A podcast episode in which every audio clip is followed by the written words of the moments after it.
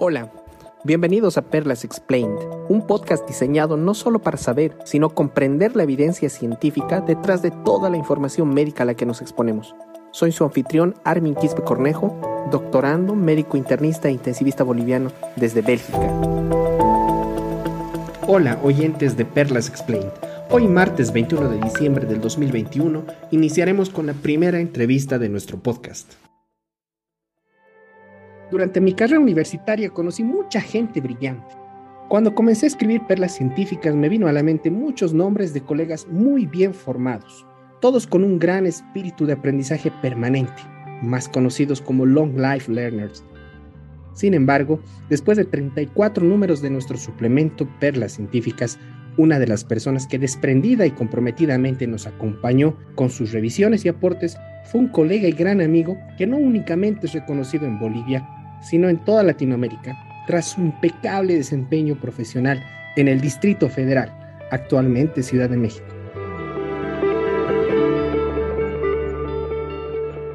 El COVID-19 es una enfermedad infecciosa viral que es competencia de diferentes especialidades y entre ellas definitivamente la medicina interna y la infectología. Por ello, quiero presentarles al doctor Adolfo Valdivia Cayoja, médico cirujano, egresado de la Universidad Mayor de San Andrés, especialista en medicina interna en el Centro Médico Nacional Siglo XXI, Ciudad de México, especialista en infectología en el Instituto Nacional de Ciencias Médicas Salvador Subirán de la Ciudad de México y actualmente se desempeña como médico infectólogo del Hospital de Clínicas Universitario y del Hospital Militar Cosmil en La Paz, Bolivia.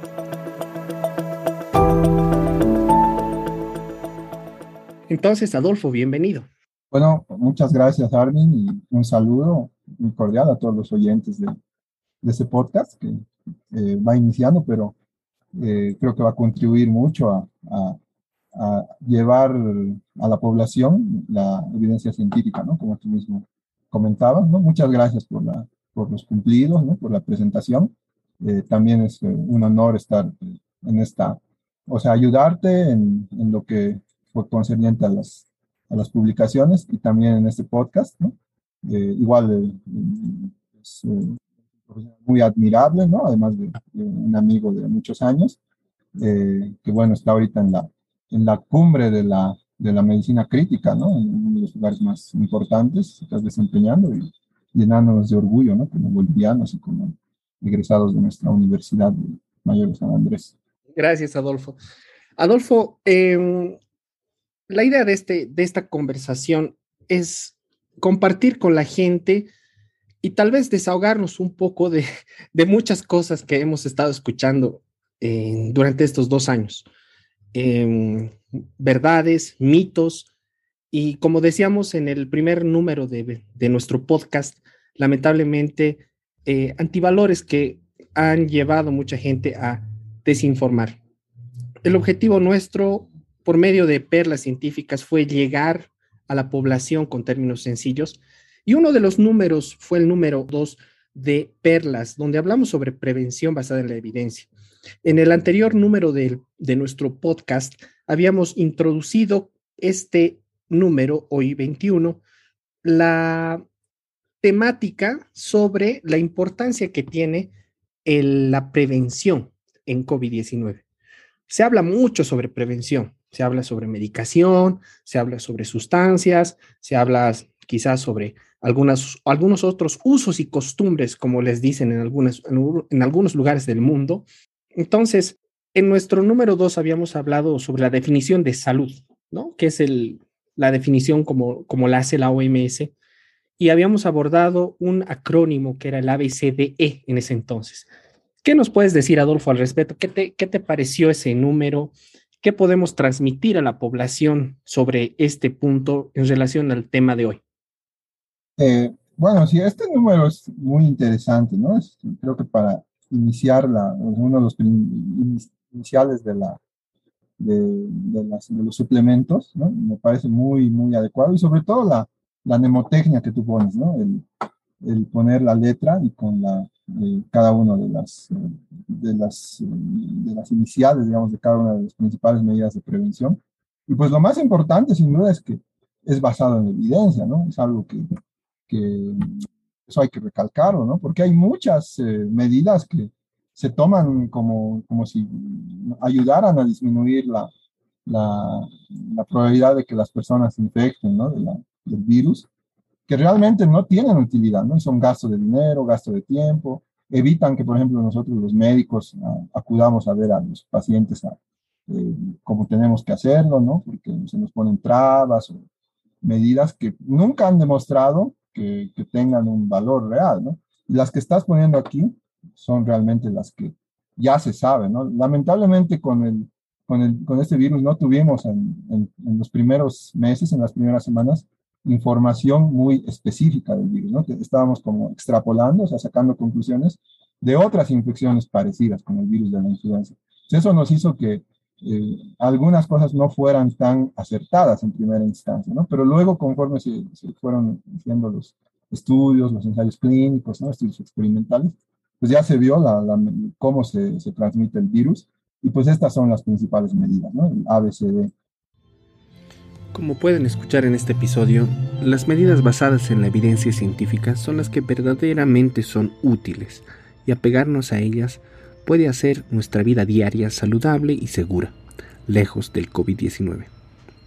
Asimismo, pese a que inicialmente quisimos imitar las medidas de prevención que conocemos para otro tipo de virus, la ciencia nos demostró que el COVID-19 tiene detalles particulares que hacen que adoptemos conductas específicas para evitar su transmisión.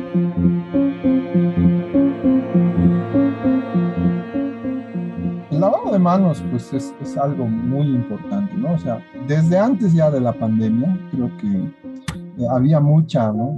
Lamentablemente no siempre se cumplía, creo que el, el temor al virus ha hecho que eh, se, se instaura en muchos lugares, ¿no? En, en mundial, eh, no solamente en el ámbito hospitalario, sino en, en, la misma comunidad, en las casas, ¿no? Y esto sin duda ha repercutido en que la salud del, del, del ser humano, de, la, de, de, todos los habitantes, eh, está mejorando, ¿no? Hay índices de que otras infecciones, ¿no? Las infecciones gastrointestinales, infecciones respiratorias, ¿no? infecciones por parásitos, están disminuyendo en el, en el mundo, asociado a que la gente se está lavando la mano, ¿no? Eh, eh, en primera instancia, eh, como nuevamente les digo, sacando conclusiones, extrapolando del virus de la influenza, eh, se, se, se, pensaba que tenía una importancia eh, muy digamos, eh, prioritaria en la prevención del COVID. Luego se ha visto que, bueno, eso hay que aclararlo y hay que ser cauto con esta, con esta información, de que eh, el, el, COVID no se transmite tanto por contacto, ¿no? Contacto significa cuando nosotros nos tocamos la, la secreción, algo, y eh, damos la mano o tocamos una superficie que está contaminada y luego la, la, llevamos a nuestra boca, a nuestra nariz. Entonces ahí se pensaba, pero luego digamos, que esa vía de transmisión no es tan efectiva como es la vía aérea y los aerosoles, ¿no? Que, ya lo vamos comentando. Por eso decía que lo más importante son las medidas del medio, ¿no? El BSD, la F también, ¿no? Entonces, eh, es por eso que, eh, bueno, sin embargo, pues el lavado de manos pues, tiene una, importancia eh, muy relevante en prevención de otras infecciones, ¿no? A nivel hospitalario, por ejemplo, eh, el hecho de lavarse las manos evita que los pacientes se infecten de bacterias multiresistentes, de infecciones gastrointestinales, como, como hay una que se llama Clostridium, que causa mucho, muchos problemas a nivel mundial. ¿no? Entonces, lavarse las manos previene de que esa bacteria pase de paciente a paciente y se generen brotes hospitalarios, o sea, epidemias hospitalarias de eso. Y pues tiene unas ventajas realmente, eh, realmente muy impactantes ¿no? en, la, en la salud de, de, la población. Entonces, por eso que es una buena costumbre que se, se, se, se haya, digamos, retomado el, el ímpetu en esta, en esta en esta prevención, en medida de prevención, y pues que se quede, ¿no? Es muy, muy bueno quede, ¿no?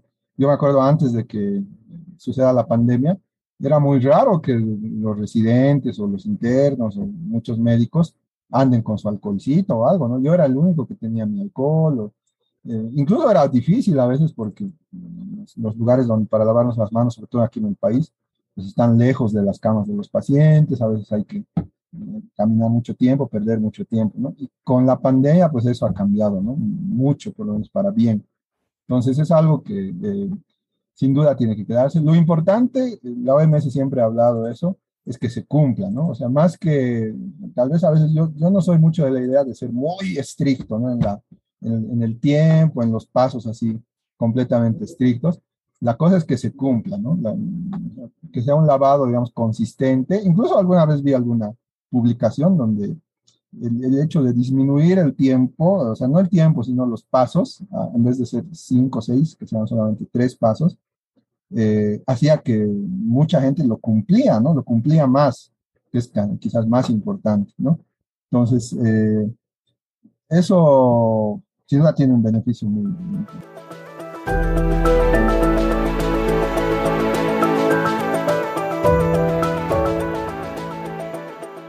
Adolfo, la gente, la gente quiere saber, ¿agua, jabón o agua solamente? No, sin duda el jabón. Y si hay alguna diferencia, si hay alguna diferencia con el desinfectante. Y si hay algún producto especial contra COVID.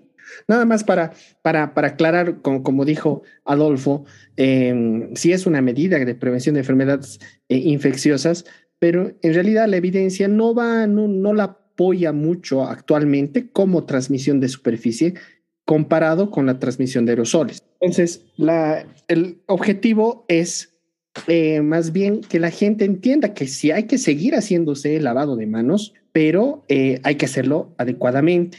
Adecuadamente no significa excesivamente, como dijo el doctor, pues evidentemente se ha visto que cuando se siguen mm, quizá menos pasos en el tiempo y en la técnica, ha demostrado que mucha gente se apega más, se adhiere más a esta práctica. Sí, precisamente para facilitar las cosas y hacer que la gente cumpla, es que en algún momento se, digamos, se, lo no se cambió completamente, pero en, algunos, eh, en algunas circunstancias se, eh, se, utiliza pues, los famosos desinfectantes, ¿no? ya sea el alcohol al 70%, hay eh, algunas sustancias mezcladas con otros desinfectantes como la clorexidina, por ejemplo, ¿no? Eh, el alcohol en gel, ¿no? Famoso también, que mezclarse con clorexidina favorece la, la, aspersión del líquido, ¿no? Entonces, esto hace a veces que pues, no tengamos que ir hasta un lavabo, hasta, una, hasta un baño, y lo podamos hacer con mayor frecuencia, ¿no? Eh, la mayoría de las veces esta, esta medida es eh, casi tan efectiva como el lavado con agua y jabón, ¿no? Salvo tal vez algunas situaciones donde tendríamos que sí o sí, o sea, o, de mucha, con mucha mayor predilección, favorecer el lavado con agua y jabón, ¿no?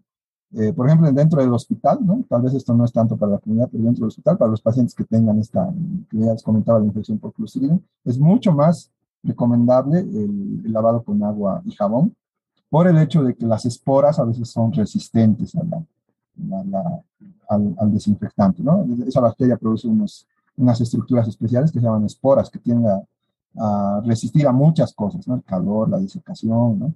La temperatura. Eh, esa sería una. Otra es cuando obviamente entramos al baño, después de hacer las necesidades biológicas, ¿no? Antes de comer, sino también o que estén visiblemente sucias las manos, ¿no? También ahí es mucho más adecuado hacer un lavado con agua y jabón que solamente.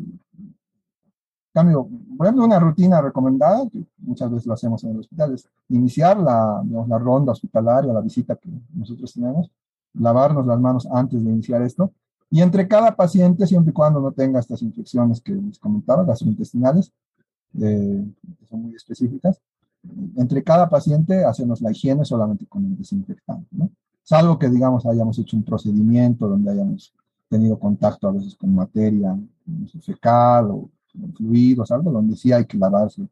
Mm, sería recomendable lavarse nuevamente. Y obviamente al finalizar la visita, la ronda hospitalaria, nuevamente lavarse las manos. Excelente, excelente.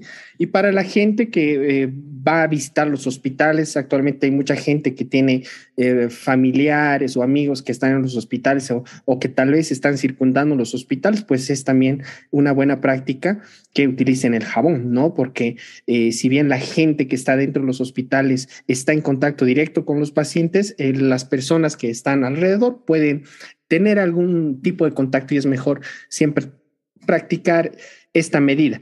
¿Estamos de acuerdo, Adolfo? Sí, correcto, muy correcto. Yo creo que es mucho más importante, aquí quisiera hacer una aclaración muy importante, ¿Sí? que lo que comentaba al principio, ¿no? Hay muchas medidas que no tienen una utilidad y lo único que hacen es eh, gastar dinero, ¿no? Eh, impedir, digamos, que sea accesible la, visitar, no sé, hospitales, para los familiares o para nosotros los médicos, a veces ir a ver a los pacientes. Eh, por ejemplo, la, las, eh, los mamelucos, ¿no? Esos inventarios que se ponen en todo el cuerpo. Exacto, qué buena, buen punto, qué buen punto. Por ejemplo, las botas también, las botas no tienen una utilidad, ¿no? Tampoco. Eh, otras, otras medidas así más o menos. las batas tampoco son tan, tan si bien al principio de la pandemia también la OMS la, la recomendaba, posiblemente parece que no son de tanta utilidad como, como se creía antes. ¿no? Exacto. Los guantes tampoco, ¿no? de hecho, algo, una costumbre muy mala desde mi punto de vista es usar el mismo guante para todos los, los, pacientes, ¿no? O sea, enfermeros, médicos que inician su, labor hospitalaria con guantes y con el mismo guante están haciendo, ahí más bien están pasando las bacterias de paciente en paciente, ¿no? Entonces, los guantes hay que utilizarlos cuando haya contacto, probable contacto con secreciones, con sangre, hay que revisar mucosas, ¿no? La boca, la mucosa genital, un tacto rectal, otra. Ahí hay que ponerse guantes y desecharlos inmediatamente. Exacto. Posteriormente, todo tiene que manejarse con higiene de manos, ¿no? Lavado o Exacto.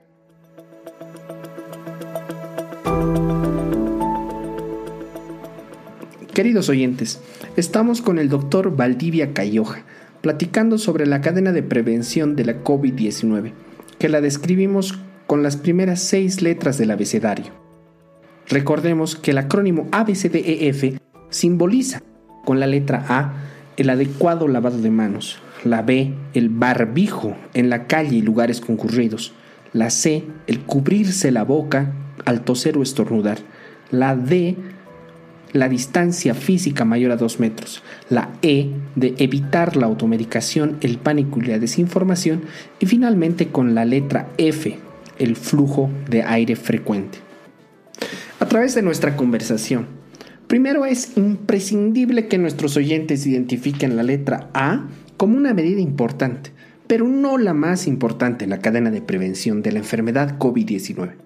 Segundo, que si bien al inicio de la pandemia se daba muchísima importancia al contacto con superficies, actualmente la transmisión por vía aérea es mucho más relevante.